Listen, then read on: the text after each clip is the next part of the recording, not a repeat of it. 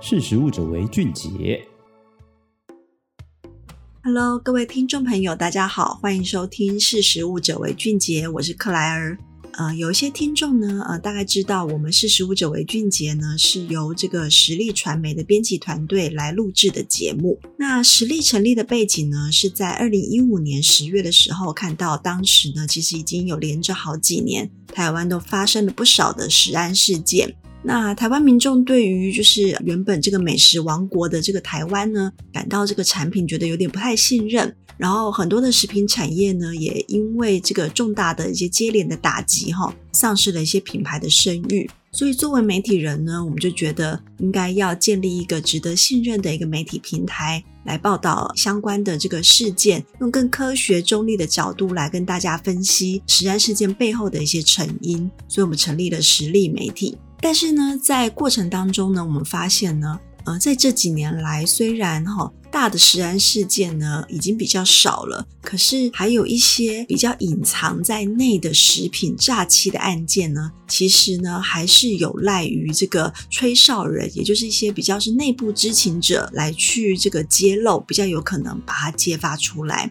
所以今天想要跟大家谈谈呃一个新的系列，就是食品诈欺。那今天我们先来谈的是咖啡这个案件。那接下来呢，我会再陆续的来跟大家聊一聊台湾历次发生过的食品诈欺的案件，包括像是橄榄油啦，还有就是包括像国产的米也有类似这种状况。这个部分其实在国际间都是非常关注的议题。但是在台湾群众呢，我们常常会把食品安全跟食品诈欺这两个概念混为一谈，其实是不太一样的。因为食品诈欺呢，它基本上他吃的这个食品呢，没有什么安全上的问题，但是这个商人呢，他却用当谋取利益的手段，呃，有点类似挂羊头卖狗肉哈，或者是拿低价品混充高价品来卖。赚取这个中间的价差，但是不危及生命安全，也不代表食品诈欺的案件不值得关注。因为对于实力来讲，我们认为呢，整个食品产业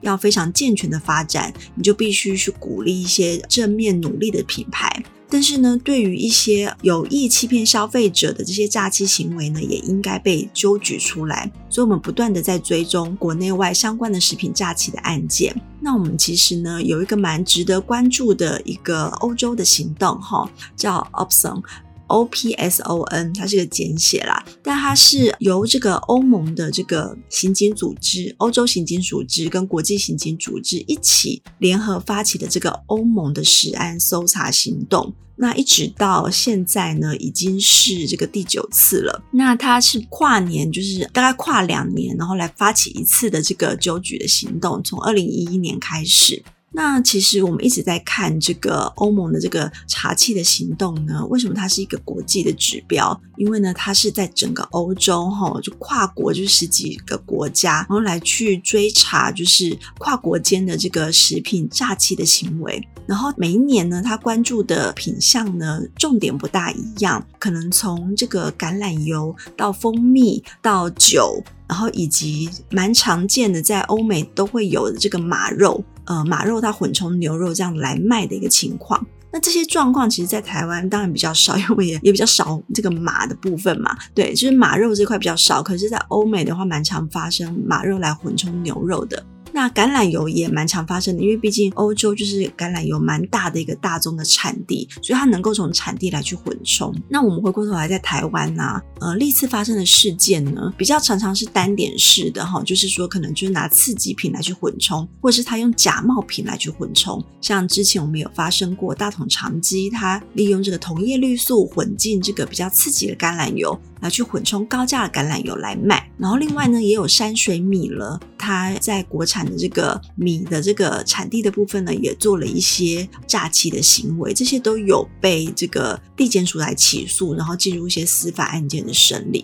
那我们在看到这个第八次的这个欧盟的食安搜查行动的时候呢，它是在大概二零一八到二零一九年哈跨年度的一个纠举。那时候他第一次把咖啡掺混呢，呃，放进了这个纠举的行动。那我们那时候就觉得还蛮好奇的，就说，诶，咖啡怎么掺混呢？那原来呢，它是利用呢，就是很多咖啡豆呢，它都会去标榜它是百分之百阿拉比卡咖啡豆。然后有一些品牌呢，它就混充了另外一个品种，也是罗布斯塔咖啡豆，来去混入这个标示为百分之百阿拉比卡咖啡豆的产品里面。那这样的混充的比率呢，当时在欧洲整个十四国的跨国行动里头，他们查了三百九十七件标示百分之百阿拉比卡豆的产品，最后呢，他发现了九件，它有掺混了这个罗布斯塔豆或者是其他的豆种，那掺混率有百分之二。所以这个也进入了后续的一个呃诉讼的阶段，来去了解就是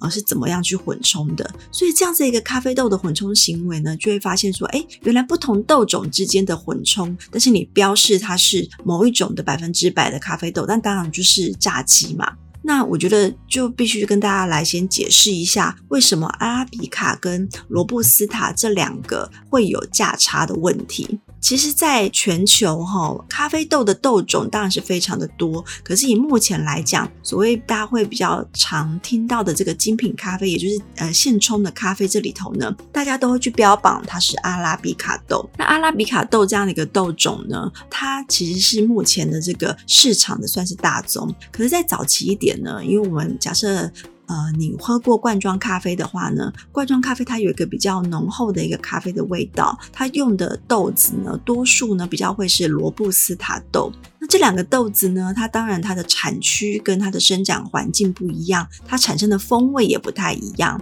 你目前的这个大街小巷都有这种现冲的咖啡馆呢，很多都是用阿拉比卡豆，是因为呢阿拉比卡豆它的风味比较多，味道也比较酸一点，它比较能够去呃描述就是咖啡的有不同的这种风味。那罗布斯塔豆呢，它是比较常运用在即溶咖啡或者罐装咖啡，它的味道比较苦涩一点，所以很常在这种这个已经调和过的咖啡风味里面呢，会去加入奶精，然后要去调和成这种。比较是统一化的一个风味，所以罗布斯塔豆呢，它的这个咖啡因含量呢，比阿拉比卡豆还要多，大概多两到三倍，价格也比较低。所以其实呃，要大宗的生产的这种即溶咖啡以及罐装即饮咖啡的产品呢，很多都会用罗布斯塔豆来去制作。但是现喝的这种即冲的咖啡呢，很多人会去喝这种精品或单品嘛，特别去讲究产地。那这些其实都是比较是归类于在阿拉比卡的豆种里头，那这两个价差差多少呢？其实呢，以这个国际咖啡组织的一些全球的这个资料统计来讲的话，行情价呢，大概可以最多最多可以差到两倍。那当然，罗布斯塔豆它也有比较高价的，那也不代表它的品质就比较低，那只是用途不同，然后它的风味不同，然后它的价格也不太一样。所以其实呢，混冲这件事情呢，也不代表说有的是拿不好的会去混冲在标榜它是好的产品里面。但是以咖啡这件事情来讲的话呢，罗布斯塔也不代表它就是真的不好，可是就是它的咖啡因会比较重一点，然后价格也比较低。但是当他用这个阿拉比卡豆这样子的一个标榜百分之百的产品来去销售的时候，那其实就是有标示不实，以及它赚取中间价差的可能性。所以其实欧洲就开始在注意这种状况，它也纠举出来了。所以大概在两年前，就二零一九年的时候呢，我们发现了这样子的一个查缉行动。那我们也好奇说，在台湾啊，咖啡的饮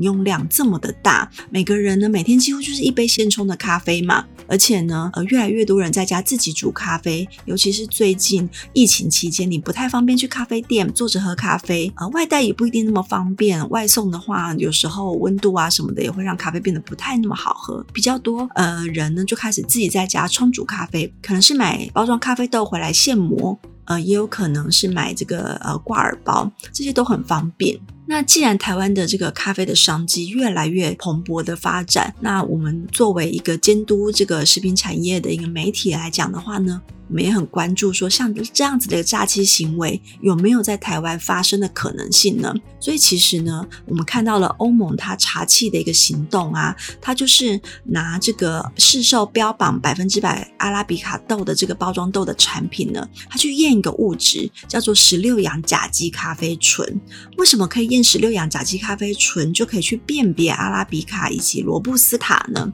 其实是因为呢，这个十六氧甲基咖啡醇这个物质。质呢，它是在罗布斯塔豆里面呢存在，但是在阿拉比卡豆里面呢却非常的少。所以呢，如果你拿一个标榜是百分之百阿拉比卡豆的一个产品去检验它有没有这个十六洋甲基咖啡醇这个含量，如果它含量非常高的话呢，那当然就可以比较合理的怀疑这个产品里头它混有相当比例的罗布斯塔豆。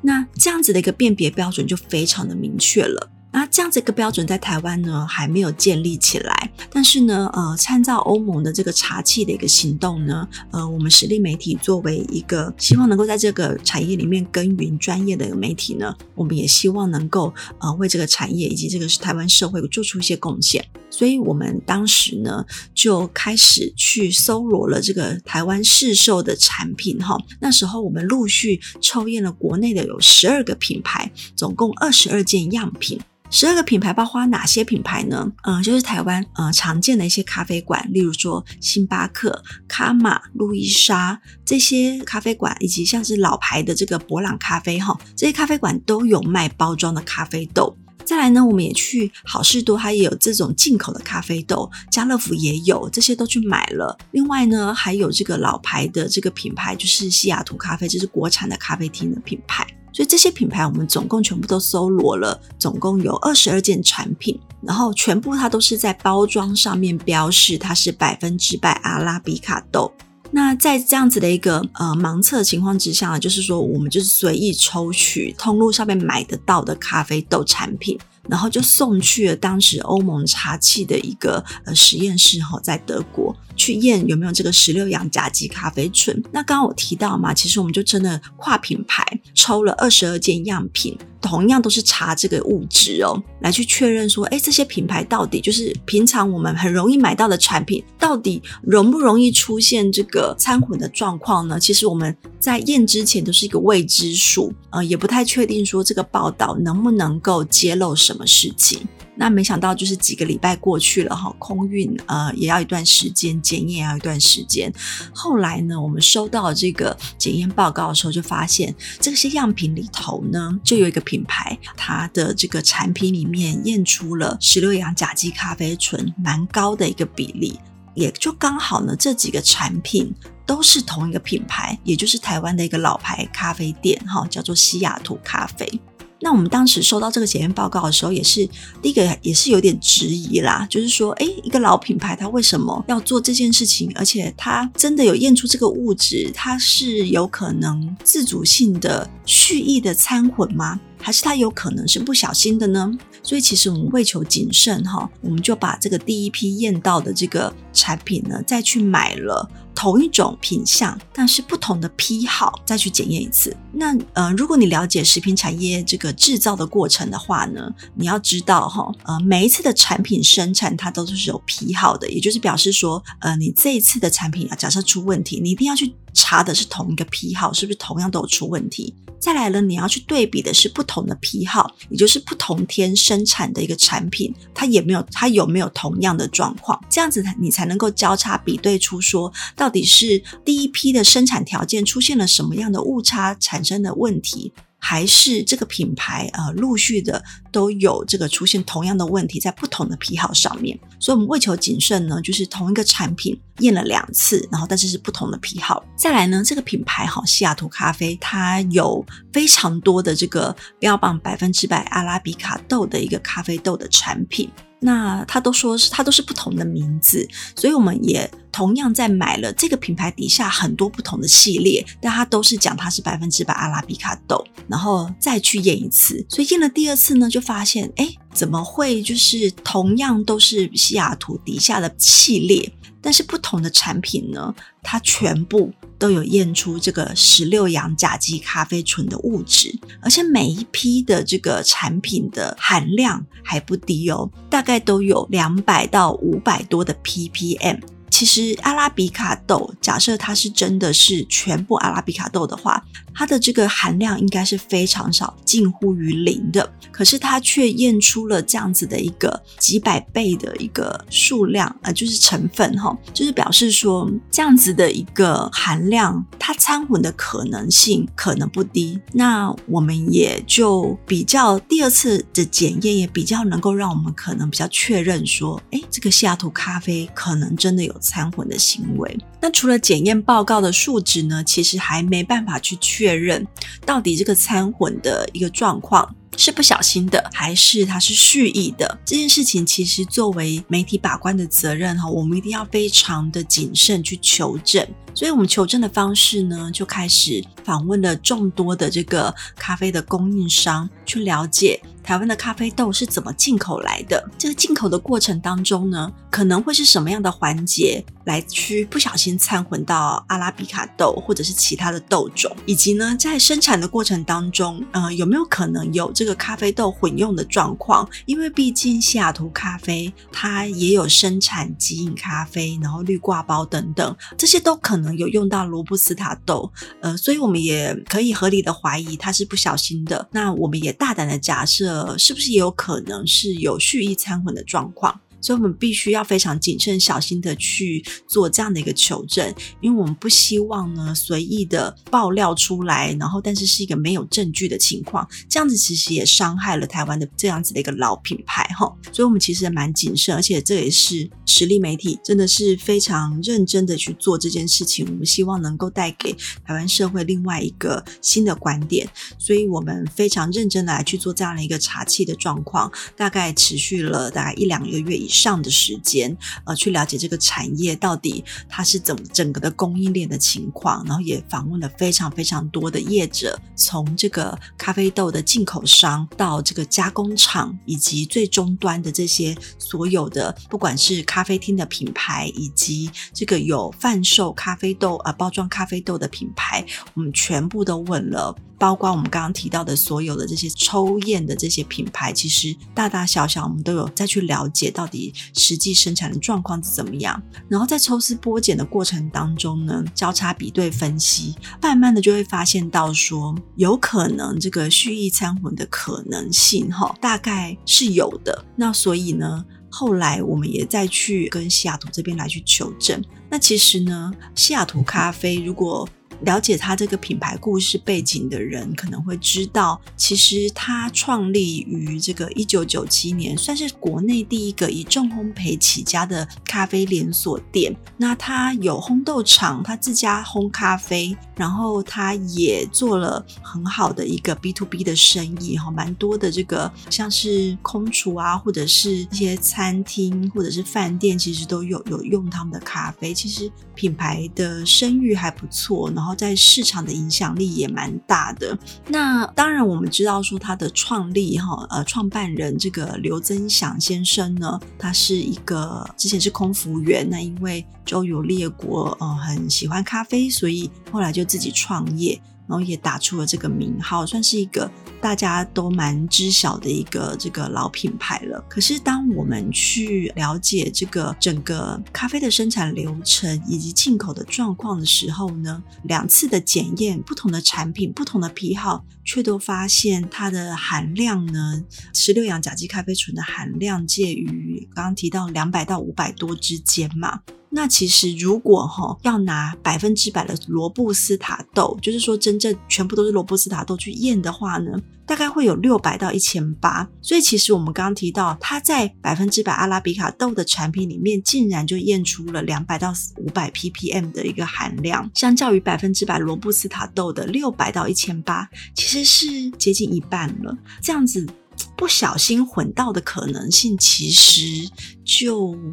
呃令人怀疑了。对，所以其实这个部分呢，就变成是在一个媒体责任来讲，我们就必须去求证以及跟他询问。那跟他们访谈的过程当中呢，并没办法访到他的这个直接的负责人，可是他们总公司的这个接受访谈的代表呢，他们就表示说，他们一再的强调他们是使用百分之百阿拉比卡豆。那我们再去了解，如果说他是真的有掺混的话，那有可能有三个地方混到。第一个呢，就是它产地端啦，就是说产地端真的有可能混的话，那有可能是咖啡农不小心混杂了不同的品种出货。可是这件事情可能性很低，因为阿拉比卡跟罗布斯塔豆的种植方式跟它的地区都不大一样，所以它咖啡农它就是那个庄园，它通常就是种单一的豆种，比较少有混用的状况，所以生产端它混充的状况就可能性就去除掉。再来呢，咖啡豆进口到台湾这边呢，它会经过一个叫做生豆处理厂这个流程。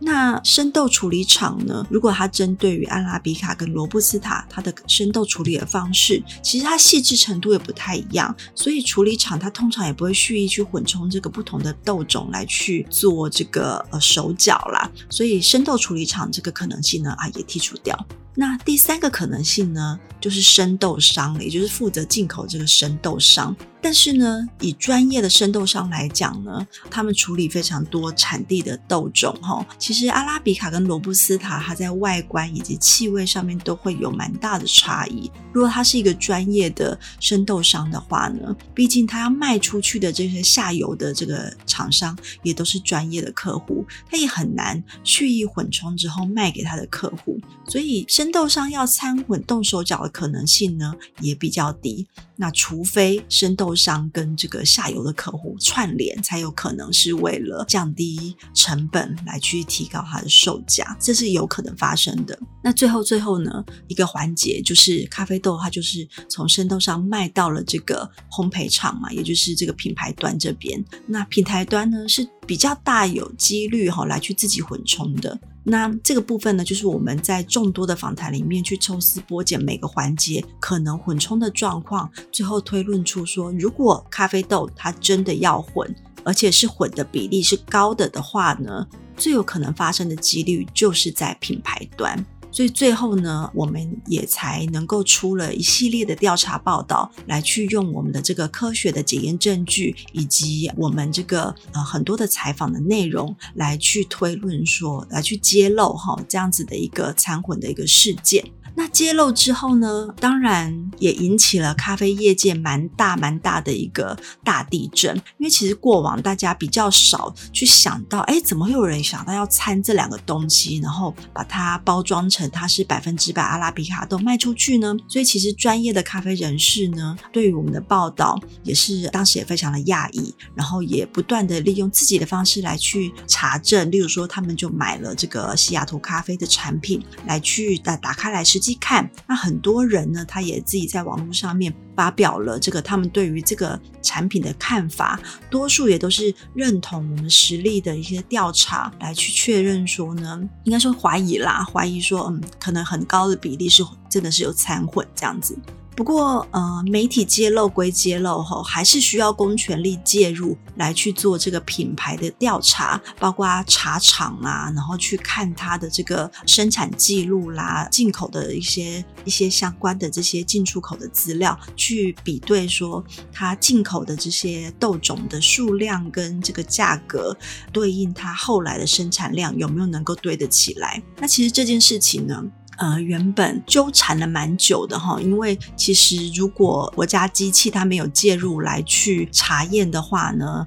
呃，很难证明我们最后的一个结果是不是真实的。那其实呢，幸好后来哈，这个士林地检署呢，以及台北市卫生局呢，也有看到我们的报道，然后也有去做这个侦查。最后呢，在去年的这个二零二零年一月的时候呢，侦查终结。依照这个食安法规的这个掺伪假冒罪嫌呢，就起诉了西雅图极品咖啡的总经理哈刘增祥，然后常务经理以及烘焙组长等三个人，这三个人是负责生产端的。那现在这些案件呢，还在持续的审理当中。不过也因为从去年到现在新冠肺炎疫情的关系呢，这个开庭的状况啊、比较缓慢一点，所以我们也静待这个最后的这个司法的结果。那今天跟大家分享这个台湾第一起的这个咖啡诈欺的掺混事件呢，是由呃实力媒体独家来去揭露出来的。所以其实这整个事件呢，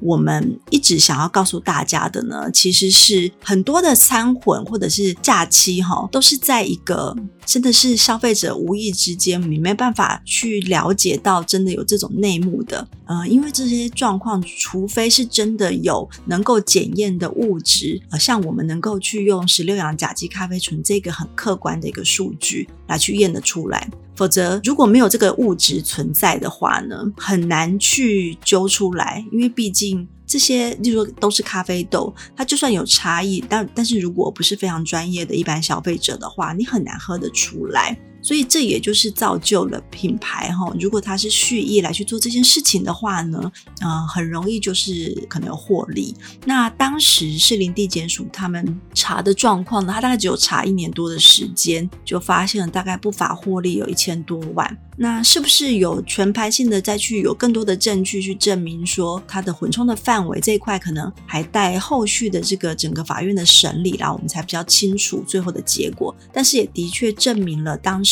呢，我们大胆假设，然后细心求证这样子的一个台湾咖啡豆的第一次的一个查验的状况呢，呃，十二个品牌二十二个产品里面验出来的唯一一个餐混的品牌西雅图咖啡，那也在现在也在公权力的。这个司法审理当中，我们就静待他的这个司法调查的结果。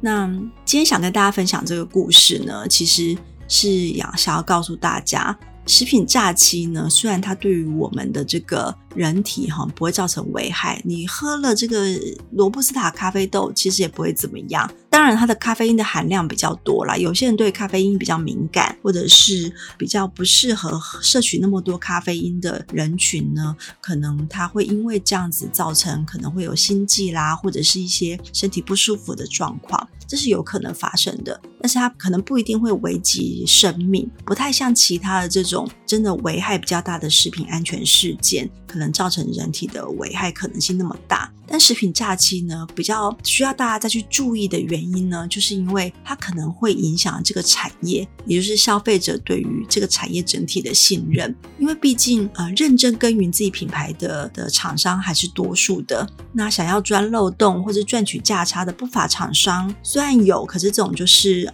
取得不法利益的这些。呃，老鼠屎啦，我们也希望能够这样子把它揪出来。所以，其实我希望大家能够多多来去关注食品诈欺的案件。那接下来呢，我也会陆续的来跟大家再来分享国内外著名的食品诈欺案件，例如说台湾的这个山水米的这个米的混充事件，还有之前的这个橄榄油事件，还有为什么国外呢？这个还有蜂蜜的诈欺，甚至是这个马肉的诈欺，我会陆续的跟大家来分享。那今天的识食物者为俊杰啊，讲的比较长，因为事件的这个细节蛮多的。可是其实我们在呃我们的实力官网上面有蛮多详细的报道，包括这个最原始的检验报告也都在网站上面。如果你有兴趣的话，欢迎上网站再来进一步的查询。那今天的分享就到这边，我们下次见，拜拜。识食物者为俊杰。